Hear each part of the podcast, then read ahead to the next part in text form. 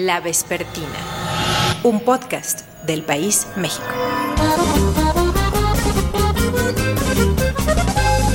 Nacido allá por Guerrero, con razones hombre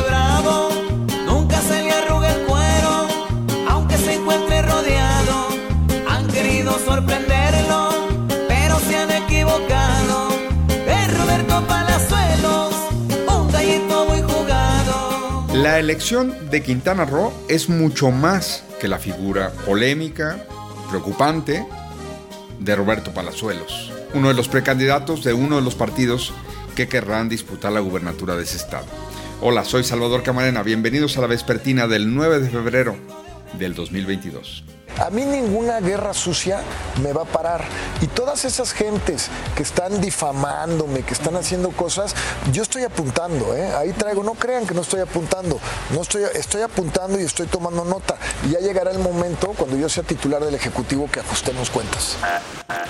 Todos hemos escuchado las polémicas declaraciones en distintos momentos de ese personaje llamado Roberto Palazuelos, pero olvidemos eso por un momento. La elección a gobernador de Quintana Roo en 2022 se trata de mucho más que una figura que un partido ha decidido quizá lanzar, es precandidato, a la gubernatura en este año. ¿Qué nos dicen líderes gente que está trabajando allá en Quintana Roo sobre lo que debería ser el tema fundamental de la elección este año en esa entidad. Aquí escucharemos cuatro voces que desde hace más de 20 años algunos, desde hace 9 otros, desde hace mucho tiempo trabajan con algo más que una postal, con algo más que Cancún o Playa del Carmen o Tulum, con un estado que tiene problemas muy específicos de seguridad, de ecología, de pobreza. De eso hablaremos hoy aquí en la Vespertina, no de un lamentable precandidato, el lamentable lo digo yo, que ha decidido quizá lanzar un partido que se presenta como moderno. La Vespertina, un podcast del País México. Celina Izquierdo, este, activista, feminista y cancunense desde hace 30 años. Celina, ¿Qué dirías con esos 30 años que tienes de vivir en Quintana Roo? ¿Qué necesita escuchar la sociedad de Quintana Roo de los partidos, de las candidatas, de los candidatos en el proceso electoral que se avecina en este 2022? Es, es una pregunta que pocas veces se hace, ¿no? ¿Qué, qué queremos realmente? y acaban de presentarse hace un mes, no más de un mes, la medición multidimensional de la pobreza que hace Coneval. Y lo que a mí me gustaría muchísimo saber es como Estado, eh, quienes pretenden gobernarlo, cómo pretenden disminuir o desterrar esta pobreza extrema que existe en el Estado, que está perfectamente localizada geográficamente y no solamente en la zona maya, pero con gran pronunciamiento en la zona maya, sino en toda la periferia de las ciudades, de la ciudad de Cancún, de la ciudad de Tulum, de la ciudad de Playa del Carmen, eh, periferias donde eh, hay, hay poblaciones totalmente eh, desplazadas de lo que pudiera llamarse el desarrollo, sin servicios, sin acceso a tierra, sin acceso al agua, sin acceso al drenaje y con problemas sociales de seguridad, que se, que se manifiestan en problemas sociales de seguridad muy, muy graves. Entonces, creo yo que la gran pregunta es cómo mover la línea, no solamente de ingresos, sino de desarrollo eh, de una sociedad que vino porque todos migramos con la idea no solamente de encontrar un trabajo y no solamente de encontrar un mejor salario, sino con la idea de tener una mejor calidad de vida. Y en general eh, se encuentra trabajo, pero no es un trabajo eh, estable. Los salarios están muy competidos. Aquí, si te puedes eh, observar, no hay huelgas, ¿no? La gente no se organiza para ejercer sus derechos, ejercer sus derechos, pues porque hay tanta mano de obra dispuesta, ¿no? Y tantas amenazas en caso de que quieras hacerlo, que este nos hemos condicionado a, a, temas diferentes, sobre todo vemos lo que pasa en, en algunos de los hoteles y, y bueno, la gente, uno no se explicaría por qué resiste, bueno, resiste por hambre, por necesidad. Y la tercera es que habiendo estas, estos trabajos, estos empleos precarios, ¿cómo hacer para eh, sostener vidas dignas, agua, servicios básicos, alimento y desarrollo. Entonces la pregunta directa es ¿y cómo le va a hacer usted con eso? ¿No? No me diga cuáles son los ingresos, los vuelos, los aterrizajes, los que van y los que vienen, la ocupación en la zona hotelera. Eso es muy importante y tenemos información muy fidedigna de, de, eso. Pero ¿cómo hacemos que eso se convierta en desarrollo y en vida digna? Esa es la pregunta, quería yo. ¿Cómo hacemos para que eso se convierta en un tema del debate? Porque hoy estamos debatiendo que si un señor agarraba balazos a no sé quién, que si ya está amarrado el Partido Verde con no sé quién, que si Morena va a ganar porque no sé qué, pero no se están discutiendo los problemas de Quintana Roo. Sí, aquí considero que la palabra clave es la distracción. Hay una política eh, muy clara que ha dado resultados en muchos otros lugares de distraer, ¿no? Y yo lo que pediría es que concentrémonos en lo, en lo importante, este, concentremos nuestra, nuestra atención y nuestros cuidados en lo que verdaderamente es trascendente para no caer en la provocación de enojarnos, de distraernos, de llorar o de reír por cosas que justamente están pensadas para para mover nuestras emociones y para dormir nuestra inteligencia. En esa disyuntiva nos han puesto los partidos políticos. Ahí también ahí tenemos un gran cuestionamiento contra ellos. O sea, ¿cómo vienen a pedir el voto cuando internamente ellos ponen a personas impresentables, a cual más impresentables, para poder ejercer una votación? O sea, yo vengo de una tradición de luchar por el voto, de, de luchar por el Instituto Federal Electoral cuando era Federal Electoral Ciudadano, y ahora me quedo muda cuando digo, y pensar que tengo que votar por unos de estos, es, terrible. La vespertina. Mm, Adriana Varillas, periodista, corresponsal en Quintana Roo. Adriana, ¿cuántos años tienes viviendo ahí en Quintana Roo? Pues justo este año voy a ser 22 años. ¿Por qué te fuiste para allá? Ay, pues yo creo que por destino, ¿sabes? Ni siquiera estaba en mis planes, creo que que sucedió como, como le ha pasado a muchas y muchos cancunenses que llegan de vacaciones y terminan quedándose a vivir aquí, ¿no? Por, eh, por, una oportunidad laboral o porque les gusta el lugar o porque quieren reiniciar una vida, no sé, ¿no? ¿Qué es lo que realmente se necesita discutir sobre la posibilidad de elegir una buena gobernadora, un buen gobernador para Quintana Roo en 2022? Sin nombres, sin partidos, el proyecto que se requiere para Quintana Roo, con tu experiencia, cuál tendría que ser puesto a discusión de los ciudadanos. Mira, yo he visto en, en este tiempo que, que Quintana Roo me ha permitido contar un poco su historia, que hemos sido de menos a, a menos, ¿sabes? Yo creo que urge hacer una verdadera reflexión acerca de de quién es la persona idónea y no cuál es el perfil ante el, ante el que nos tenemos que resignar, ¿sabes? Eso en México en general, pero en Quintana Roo me da la impresión que hay una, una resignación cada vez mayor por elegir al menos peor de los peores o a la menos peor de las peores, ¿no? Eh, en la contienda pasada, cuando ganó el, el, gobernador actual, eh, había dos, dos caminos muy claros, ¿no? El del entusiasmo para derrocar a este, a este poder tirano representado por, por Roberto Borge y por otro lado el miedo de que se impusiera ese poder y entonces eh, la esperanza quedara ahí desdibujada, ¿no? Eran como, como los sentimientos que se jugaban en ese momento.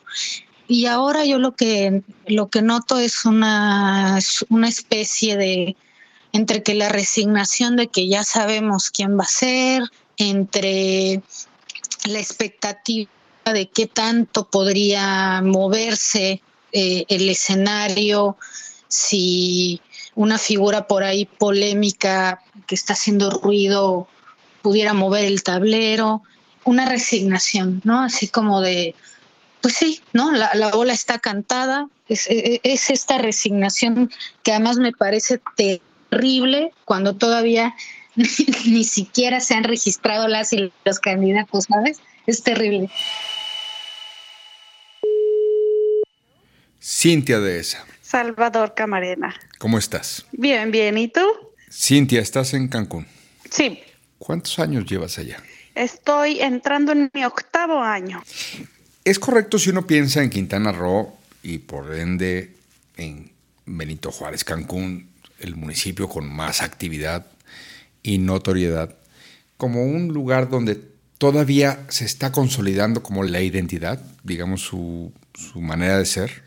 Sí, yo, yo creo que es este, que es muy acertado, sobre todo la parte norte del estado, está en proceso de construcción de su, de su propia identidad, aunque eh, yo creo que ya tiene bastantes rasgos muy interesantes, por ejemplo, la multiculturalidad, eh, el, el, hecho de que la mayoría de las personas aquí somos migrantes de algún lugar u otro, bueno, hace 50 años Cancún no existía, ¿no? Ni siquiera como, como lugar, o sea, Isla tiene más Isla Mujeres tiene más tiempo de, de tener población o Puerto Morelos, entonces sí, tiene una parte ya de, cultura o de identidad muy marcada, pero otra pues que está en proceso de construcción.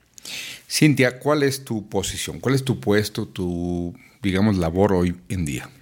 Mi gorra es directora de Ciudadanas y Ciudadanos por la Transparencia. Es una organización civil que el año pasado cumplió 10 años de estar trabajando en Quintana Roo, eh, pues en temas de gobernanza, básicamente, tratando de armar una democracia de esta, este, pues muy joven entidad ¿no? Que tiene, que tiene una democracia que si en el país es frágil, poco construida, con instituciones endebles y con una serie de, de complejidades y de problemas históricos, bueno, pues te puedes imaginar que no en un estado con 50 años, con una identidad todavía en construcción, con un tejido social en construcción, pues los procesos democráticos y políticos son aún más complejos, plagados, plagados hasta el fondo de, de corrupción, porque pues básicamente este lugar es una mina de oro para hacer dinero del turismo. Este año 2022 va a haber elecciones estatales en Quintana Roo y bueno, se ha vuelto popular un personaje de uno de los partidos, pero ¿qué quieren los de Quintana Roo? ¿Qué quieren que les propongan los partidos? Pues de entrada algo, porque nadie está proponiendo nada. Parece que esta es una conversación completamente mediática y hasta donde vamos, ninguno de los partidos políticos ha hecho una propuesta seria para el Estado. Y es lo que nos urge, porque venimos de, o sea, venimos saliendo de, una de las eh, administraciones más, más, más corruptas que puede haber en el, en el país, que fue la, de Roberto Borges, quien ahora está en la cárcel precisamente por eso. Y estamos en, a cinco años de empezar a construir poco a poco eh, las bases de un Estado más o menos democrático que todavía está lleno de vicios, ¿no? Pero tenemos un piso mínimo ahorita eh, a nivel democrático, de construcción de un, de un, gobierno que responda a las necesidades de los quintanarroenses. Entonces, quien viene o lo que viene tiene forzosamente que seguir construyendo sobre lo poco que se ha podido avanzar, porque estaba totalmente desestructurado eh, o desmantelado el estado en que Quintana.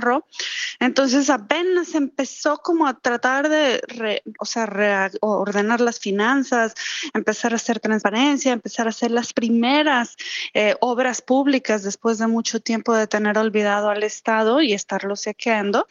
Que bueno, la elección, eh, la elección de ahora es crucial para pues subir al Estado o hundirlo y ya hundirlo en la desaparición básicamente lo que se avecina parece como, lo digo yo, no lo dices tú, hay una búsqueda de los partidos políticos por un botín que se llama Quintana Roo. Exactamente. Tenemos un problema enorme de seguridad. Eh, durante muchísimo tiempo se dejó eh, pues al, crimen organizado tanto dentro del gobierno como fuera de gobierno, como en sociedad civil, como en el sector empresarial. Se me refiero a crimen organizado, a todas estas redes que se formaron para saquear el Estado de manera eh, legal o ilegal. Y eso acabó en, en, niveles de violencia que no teníamos, ¿no? O sea, en los últimos cuatro o cinco años se detonó este, pues, eh, aquí, aquí enfrente de mi casa, yo escuché balazos, como mataron a un señor saliendo de una plaza. Ya dejó de ser este lugar tranquilo donde puedes salir, eh, disfrutar. Es horrible. Yo voy a la, playa todos los fines de semana y está sentada en la playa con todos los turistas que, que pues, llegan 20 millones de personas a nuestro estado al año. Y mientras estás disfrutando del mar y de las bellezas de Quintana Roo, está pasando enfrente de ti la Marina, la, este, la, Guardia Nacional, o sea, es, una sensación muy, muy intimidante, ¿no? Este, como de mucho descontrol. El tema de la, de la violencia es uno muy grande. Eh, y ahora el tema de la violencia de género es otro muy, muy grande porque generalmente, y, eso sucede mucho aquí, están muy enfocados en atender la violencia, pero el tema de la violencia de género es como si fuera otra cosa, ¿no? Es, ese es un tema de violencia secundario que no hay que atender y eh, es, ese problema también ha crecido muchísimo. La cantidad de feminicidios y violaciones que hay en el Estado es tremendo, la cantidad de desapariciones no la tenemos, la cantidad de mujeres que están siendo este, eh, abusadas en, en, trata aquí en el Estado son números y problemáticas de las cuales ni siquiera se habla, pero que todos sabemos que existe. Entonces, la violencia es como el primer gran tópico del cual necesitamos una propuesta y nadie está proponiendo nada. Dirías entonces, para concluir, Cintia de esa, que no ves hoy por hoy en los precandidatos, las precandidatas, en lo que se está planteando como las opciones que van a finalmente competir. Alguien que desaque, desaque, luego pueden pasar otras cosas, presente, digamos, un diagnóstico y luego una propuesta de lo que está requiriendo urgentemente Quintana Roo.